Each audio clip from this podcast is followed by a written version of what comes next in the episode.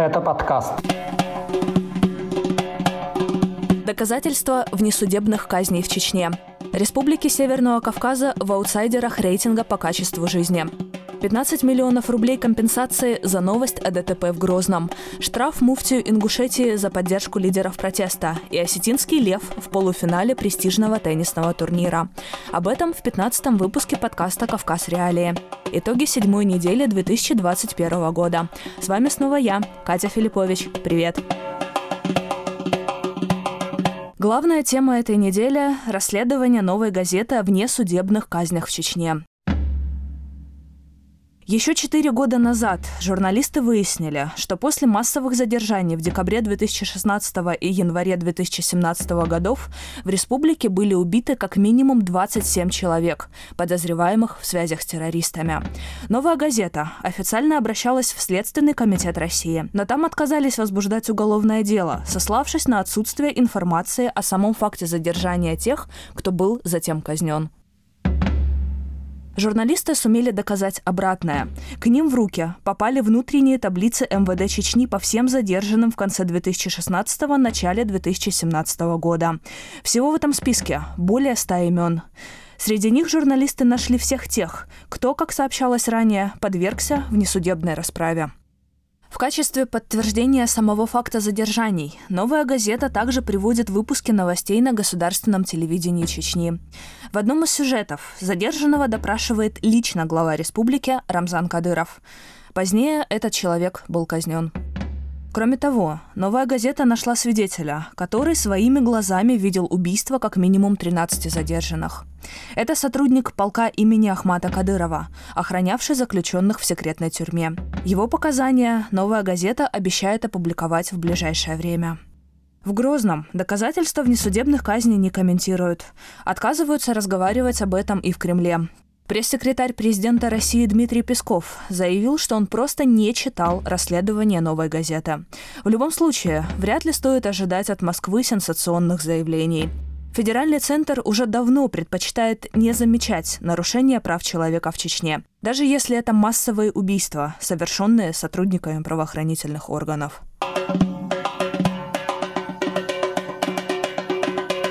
С неэффективной политикой федерального центра связана и следующая новость. Все республики Северного Кавказа по итогам 2020 года оказались аутсайдерами рейтинга качества жизни. И это, что немаловажно, оценка государственного агентства РИА Новости. Рейтинг строился на основе 70 показателей по условиям жизни населения и ситуации в социальной сфере. Данные предоставляли Росстат, Минздрав, Минфин и Центральный банк. Нельзя сказать, что этим структурам свойственно очернять статистику по России, скорее наоборот. Но даже по их данным, Дагестан в рейтинге качества жизни занял 56 место, Северная Осетия – 70-е, Кабардино-Балкария – 77-е. Еще ниже Ингушетия и Карачаево-Черкесия, занявшие 78 и 83 места соответственно. Чечня в рейтинге за год потеряла три позиции и оказалась на 74 строчке. Политолог Ольга Гробовец считает, что низкое качество жизни в республиках Северного Кавказа в первую очередь связано с неэффективными мерами, которые принимают российские власти. Деньги, которые дает федеральный центр, пока безрезультатно растворяются в регионах. Об этом Гробовец рассказала нашему подкасту.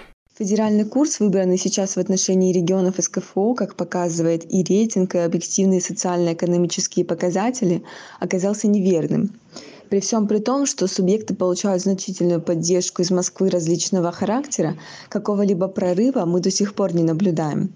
Как пример, корпорация развития Северного Кавказа, которая также оказалась неэффективной и была раскритикована счетной палатой.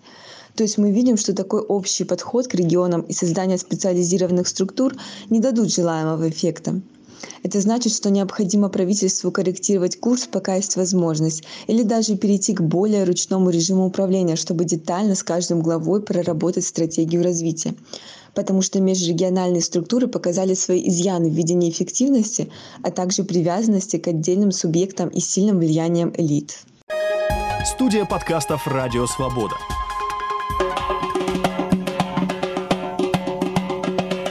Герою следующей темы низкий уровень качества жизни не грозит. Суд в Чечне обязал уральское издание «Ура.ру» выплатить бывшему прокурору Урус-Мартановского района Чечни Мурату Залзаеву 15 миллионов рублей за публикацию о нем недостоверной информации. Это беспрецедентная сумма выплаты по таким делам. Публикация, ставшая предметом судебного разбирательства, была посвящена аварии, произошедшей в 2017 году. В Грозном столкнулись Toyota Camry, за рулем которой находился Залзаев, и Лада Приора. Водитель и пассажир Лады погибли на месте. Залзаев с черепно-мозговой травмой был доставлен в больницу. Ура.ру написала об этом новость под заголовком «В Чечне сотрудник прокуратуры погубил трех человек. Люди сгорели в машине заживо». Журналисты ссылались на телеграм-канал Мэш, а также сайт Russia Today, который приводил информацию управления МЧС по Чечне. Позднее следствие установило, что Залзаев в аварии не виновен. После прекращения уголовного дела бывший прокурор обратился в суд. Он потребовал признать опубликованные о нем сведения несоответствующими действительности. По мнению экспертов, если решение о выплате 15 миллионов рублей по иску Залзаева устоит в последующих инстанциях, это создаст опасный прецедент. Любой, кто докажет, что о нем были опубликованы недостоверные сведения, сможет по решению суда закрыть неугодное ему СМИ. Для многих редакций взыскание такой суммы означает банкротство. Сам прокурор объясняет свой иск тем, что из-за публикации ему пришлось уволиться с работы. Видимо, прокурор в Чечне – это сверхприбыльная профессия, учитывая, что изначально Залзаев оценивал свои потери в 24 миллиона рублей. В то же время непонятно, почему объектом его претензий стало именно издание ура.ру, учитывая, что первоисточниками информации были связаны с властями Мэш и Russia Today. Пишите в комментариях, что вы об этом думаете. Следующая новость из Ингушетии. Там суд оштрафовал муфтия республики. Иса Хамхоев должен выплатить государству 10 тысяч рублей за то, что еще в ноябре прошлого года он провел заседание Совета Алимов, то есть исламских ученых. Это собрание могло остаться незамеченным, если бы не одно «но». Его участники выступили в поддержку лидеров ингушского протеста, которых сейчас судят за митинги из-за территориального спора с Чечней. В итоге суд в Магасе не нашел ничего лучше, чем признать несогласованным митингом уже само заседание муфтия Салимами. Замечательно, поразительно, гениально – Конфликт муфтия Исыхамхоева с властями Ингушетии продолжается уже 10 лет. Отправить его в отставку требовал еще бывший глава республики Юнусбек Евкуров.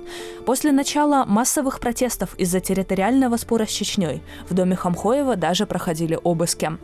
Сам же Муфтият еще до этого ликвидировали как юридическое лицо по иску Министерства юстиции Ингушетии. Впрочем, на религиозной деятельности организации это никак не сказалось. Напротив, решение только укрепило ее авторитет как независимой от властей структуры. Сейчас диалог с духовными лидерами, которым население доверяет, мог бы снизить растущую социальную напряженность в Ингушетии. Но, как выяснилось, местные власти к этому диалогу еще не готовы. Хотя правозащитники все чаще указывают на угрозу радикализации протеста в республике, в первую очередь среди молодежи. Напоследок позитивная новость. Осетинский теннисист Аслан Карацев дошел до полуфинала Australian Open. Это один из самых престижных чемпионатов по теннису. Карацеву 27 лет. Он родился во Владикавказе. В конце 90-х вместе с семьей он переехал в Израиль, где в возрасте 12 лет выиграл чемпионат страны по теннису. Позднее семья Карацева из-за финансовых трудностей вернулась в Россию. Тут он продолжил выступать на профессиональном уровне до 2015 года. Затем спортсмен продолжил тренироваться в Германии, а последние несколько лет живет в Минске. Но в международных соревнованиях он выступает под российским флагом. Свой путь в открытом чемпионате Австралии осетинский теннисист начинал в статусе 114-й ракетки мира. В рамках соревнования Карацев обыграл представителей Италии, Беларуси, Аргентины, Канады и Болгарии. В полуфинале Карацев играл с первой ракеткой мира – сербом Новаком Джоковичем. Встреча продолжалась почти два часа. В итоге осетинский теннисист уступил. Но СМИ все равно называют его супергероем этого турнира, отмечая, что он бился как лев. По итогам Australian Open Аслан Карацев поднялся в мировом рейтинге теннисистов на 42 место. Были главные новости Северного Кавказа за неделю. Подписывайтесь на наш подкаст и ставьте нам, пожалуйста, лайки и хорошие оценки. Это очень важно, чтобы о нас узнали как можно больше людей. С вами была я, Катя Филиппович. До встречи в следующую пятницу.